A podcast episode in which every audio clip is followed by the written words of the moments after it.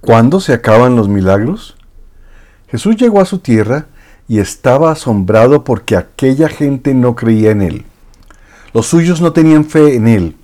Como resultado, Jesús no pudo hacer allí ningún milagro aparte de poner las manos sobre unos pocos enfermos y sanarlos.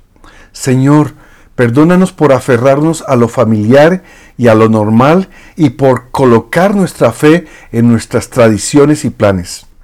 Señor, ayúdanos a solo colocar nuestra fe en ti, Dios, Creador, sustentador, Salvador y Hacedor de milagros.